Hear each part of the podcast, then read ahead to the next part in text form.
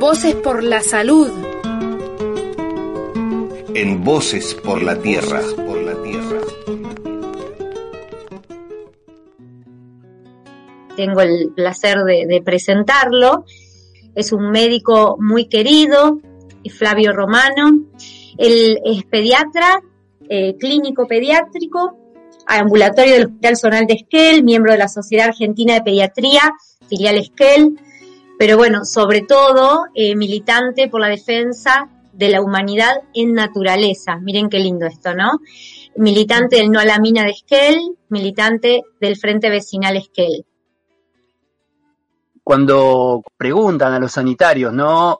Digamos, ¿en qué medida esta cuestión de la megaminería poliativa, ¿no? Las, las actividades extractivistas tienen que ver con la salud, enseguida nos vemos así como obligados a probar ante, digamos, los adversarios, a ver si es verdad que, que cuánta gente muere por culpa de la minería, cuánta gente se muere. Nos preguntan números, nos quieren que le demos números. A ver, ¿cuántos chicos se murieron en Catamarca por la, en la mina de la lumbrera? Dame números. Es más, hay entidades de renombre, como por ejemplo la Fundación Estambulián, que fue durante dos años a hacer un estudio a Catamarca para ver si habían en realidad muerto más chicos o no durante la actividad de la lumbrera. Y dijo que no. Entonces, de ahí se deduce que entonces la lumbrera no pasa nada, porque como no murieron más chicos que lo habitual durante esos dos años, está todo bien. Ahora, eso es una barbaridad, desde el punto de vista científico y moral. Primero porque de ninguna manera eh, la minería va a matar chicos durante la acción eh, de los años en que esté en funcionamiento. En todo caso, nos va a dejar un daño que va a dañar la salud durante muchísimo tiempo después. Y los investigadores deberían haber sabido de que cuando hablamos de contaminación ambiental, hablamos de daños que quedan en el ambiente y se evidencian luego de muchos y muchos años de acción sobre los seres vivos. A menos que sea una intoxicación aguda, digamos, y que la persona tome el cianuro o se coma el arsénico, va a tardar mucho tiempo en mostrar el daño en su salud digamos, mi primera reflexión es que, es decir, parar la pelota, ¿no? O sea, cuando nos piden muertos, que demos números, decir, es momentito, yo no tengo por qué demostrarte a vos cuántos muertos ocasiona una explotación X de este capitalismo salvaje para, para probar yo que tu procedimiento es nocivo, sino que es al revés. Vos tenés que probarme a mí que lo que vos querés hacer no va a hacer daño, pero no va a hacer daño Nunca. Esto es más difícil, casi que es imposible. Por eso las empresas no quieren que planteemos este tipo de cosas. Nos ponen al revés, quieren que nosotros probemos, demos pruebas del daño. Fíjense, por dar un ejemplo, se tardó 80 años en demostrar con pruebas que el tabaco era nocivo para la salud. Millones y millones de muertos. ¿Para qué? Para probar que efectivamente es cierto que el humo de tabaco provoca daño. Digamos que a mí me interesa señalar algunas otras cuestiones que tienen que ver con la salud. Porque si no, es como que uno acepta meterse en el discurso que quiere el otro. Y acá se trata de algo mucho más profundo que demostrar a ver que cuántos enfermos provoca, si provoca tantos muertos, tanto cáncer, hacer un listado de las patologías. Eso está bien, es muy importante, pero hay que parar la pelota, a mi juicio, y decir, ¿Por qué estamos luchando nosotros? ¿Estamos luchando simplemente para que no haya enfermos de cáncer? ¿Estamos luchando solamente para, para, que no haya niños con malformaciones? También es eso, pero no es eso. Esta lucha que planteamos es mucho más profunda de lo que incluso a veces nosotros mismos nos damos cuenta. Estos 19 años a mí me implicaron un aprendizaje muy hondo de muchísimas cosas, ¿no?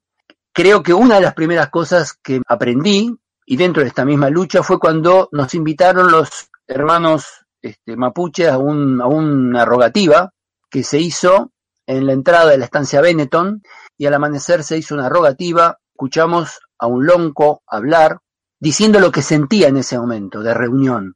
Uno de los motivos de la rogativa era rogar porque el plebiscito fuera favorable al no a la mina. Él habló, habló llorando y nos, nos preguntó algo. Dice, yo no entiendo al Winca, ¿Cómo puede ser que los presidentes, los políticos, los representantes, los loncos Winca, hablen sobre la desnutrición, la miseria, la pobreza, la falta de trabajo, la falta de vivienda, el sufrimiento de las personas que ellos representan y no lloren cuando lo dicen. Digamos, para mí fue muy fuerte esto, ¿no? Porque mm, durante mucho tiempo me cuestionaba, porque la cultura nuestra cuestiona, que la emoción aparezca al frente de nuestras acciones. Y acá entendí que, que, es así. Nuestras emociones nos guían. Nuestras intuiciones nos guían. Avalamos con el razonamiento.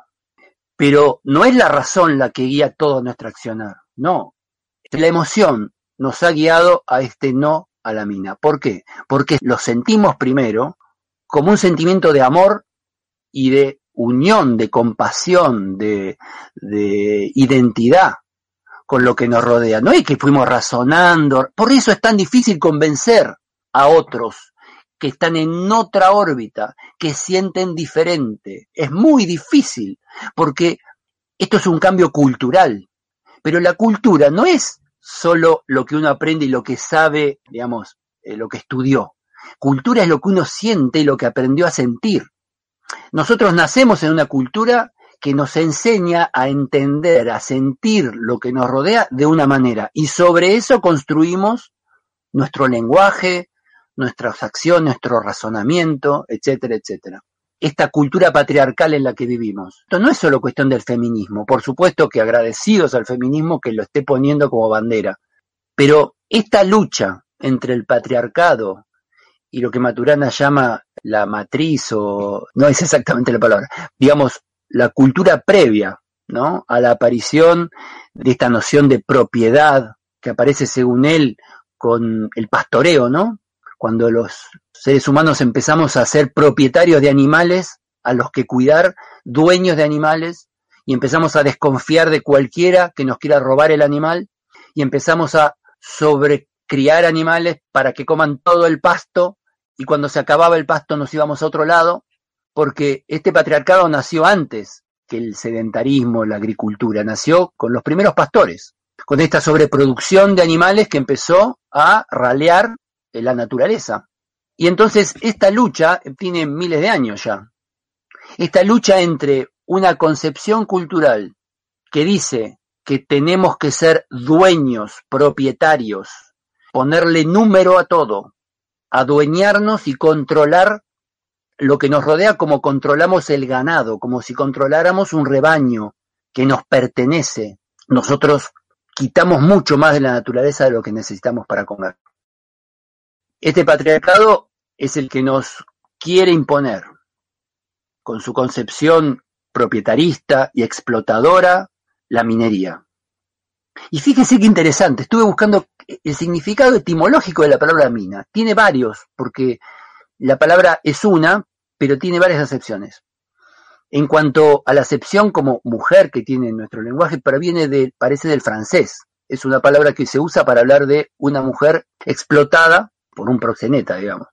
Pero también otra acepción de la palabra mina, que dice que viene del latín, que minae eran minare, colocar alrededor de las fortificaciones, empalizadas en punta, trampas, para que el enemigo cayera y muriera clavado. Por eso, digamos, la palabra minar, las minas que se usan también en la guerra, y un montón de palabras que provienen de esa concepción de la mina como algo vinculado a la guerra, a la apropiación de territorios que se minaban para que el adversario no llegue, no lo ocupe. Y también minar es hacer hoyos y excavar la tierra para sacarle productos, que es la acepción que nosotros tenemos, ¿no? Pero fíjese que tienen algo en común las tres, tanto la mujer explotada sexualmente, tanto la mina como barrera en la guerra o barrera para marcar territorios, como trampa, como la mina que se usa para la expresión de cavar, excavar para sacar el mineral, tienen casi que la misma idea. Es la idea de la explotación, de la apropiación. Entonces cuando nosotros decimos no la mina, Fíjense que estamos diciendo no a todo esto. Por eso no es una cosa traída a los pelos que se identifique con este no a la mina otros movimientos sociales, el feminismo, los movimientos de pueblos originarios, que reivindican su, su, necesidad de poder ser reconocidos en su territorio, que les fue quitado, que fue minado por potencias occidentales y patriarcales, que es minado hoy día. Entonces, digamos, es interesante que cuando hablamos decimos más cosas que la que creemos. Cuando nosotros nos, nos oponemos a la megaminería, lo hacemos inicialmente desde ahí, yo estoy seguro que desde ahí, desde un afecto, desde una emoción. Por eso apelamos también a esta emoción para transmitir el mensaje a nuestros vecinos y porque los vecinos en su mayor parte comparten esta emoción. ¿Y saben quiénes las comparten especialmente? Las mujeres. No porque no haya mujeres patriarcado. Patriarcado no quiere, no es sinónimo de hombre y las mujeres no son líderes todas del feminismo, no. Pero las mujeres están conectadas necesariamente, siendo no madres biológicas, están conectadas muy naturalmente por, en esta propia cultura patriarcal, con algo que es todavía irrenunciable, que es la reproducción natural. Están conectadas a la naturaleza.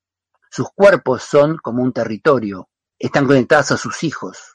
Son las reproductoras de la especie, las transmisoras de la vida por antonomasia. Obviamente, la semillita estimula esto, tiene que ver, pero digamos, la mujer es quien puede poner su cuerpo, su territorio, para producir la, la generación que nos va a suceder. Entonces, casi como que naturalmente hay una predisposición a comprender afectivamente el mensaje. Acá hay que defender la vida, acá hay que defender el agua. Y en esta cultura en la que vivimos, digamos que hay roles que están asignados y este rol todavía no se ha podido esta cuestión vinculada a la tierra, la crianza, y como dicen algunos, el patriarcado va convocando y va apropiándose del ser humano progresivamente. Y es en la adolescencia casi donde podríamos decir que al dejar de ser un niño, entra en el mundo patriarcal de pleno, el mundo del trabajo, de la productividad, de la eficiencia, donde ya no es tan valorado lo afectivo como motor de la vida. En cambio sí es al principio en el embarazo, en el parto, el amamantamiento. Ahí está la base de la salud, la salud psíquica y física. Y la base está en lo que está unido a lo natural. Cuando pienso en la importancia que tiene esta lucha eh, eh, en cuanto al, al tema sanitario, pienso básicamente en esto, que lo nuestro es una actitud que el pueblo asumió tomando advertencias que dieron algunas científicas, ellas fueron valientes para decirnos lo que estaba pasando y el pueblo fue sensible de entender lo que nos estaban diciendo.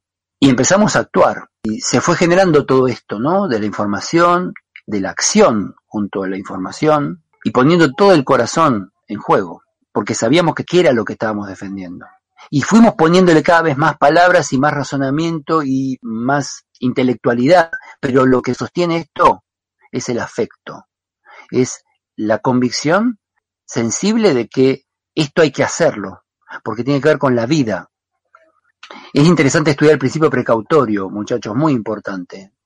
Nosotros lo ejercemos, eh, muchos de los que trabajamos en salud y en otras áreas de la vida cotidiana, lo ejercemos constantemente. Si el ser humano tiene que hacer algo, lo primero que nos preguntamos es si lo que vamos a hacer es necesario. ¿Y es necesario para quién? para un ser humano en desmedro de los demás o es para todos? Es para la comunidad, en el entorno. Somos en la naturaleza. No es que eh, está aparte. No, nosotros estamos ahí. No es necesario volar una montaña para tener un anillo de oro. ¿Por qué no pensamos qué es verdaderamente lo que necesitamos? Todos. Porque más importante de la humanidad, como de cualquier especie viva, es perdurar. Como nosotros no somos finitos y eternos, vamos a morir. Para perdurar como especie tenemos que dejar generaciones que nos sucedan y esas generaciones otras. Eso se llama crianza, reproducción y crianza. Y el ser humano cría, criamos, porque tenemos ciertas particularidades. Todo el, el instrumental que armamos para criar es la cultura. Por eso, cuando hablamos de protegerlos, de cuidarlos, de proteger el agua para... No es una, una somos seres humanos, somos parte de una especie que necesita seguir siendo una especie. Y nuestro secreto no es el individualismo, es la comunidad. porque aunque yo decida no tener hijos yo desde mi cuerpo, seguro que todo lo que haga en mi vida de última va a servir para criar un hijo de alguien, un hijo de esta humanidad. Porque tu trabajo, tu esfuerzo va a redundar, proteger y ayudar a que los niños crezcan y a su vez cuiden el mundo. Y ese es nuestro compromiso. Y por eso creo que eh, cuando hablamos de salud, no hablamos solamente de una cosa estática, yo agregaría, es la capacidad y la posibilidad de luchar para obtener ese bienestar, el individuo y para la comunidad, sostenerlo, defenderlo y propagarlo. Eso es salud. El ser humano no es ser humano en, en el individualismo, no, es una entelequia patriarcal, eso no, no existe, no es verdad. Y somos seres biológicos, sí, es así. Somos seres vivos y seres emocionales. Esto de la megaminería no nos gusta. No nos gusta que usen el agua para su propio beneficio. No nos gusta. Nosotros no queremos la enfermedad. No queremos el daño. No queremos ni vamos a aceptar que nos obliguen a demostrar el daño. No queremos. El daño existió en muchos otros lugares y existe. Por lo tanto, va a existir también acá.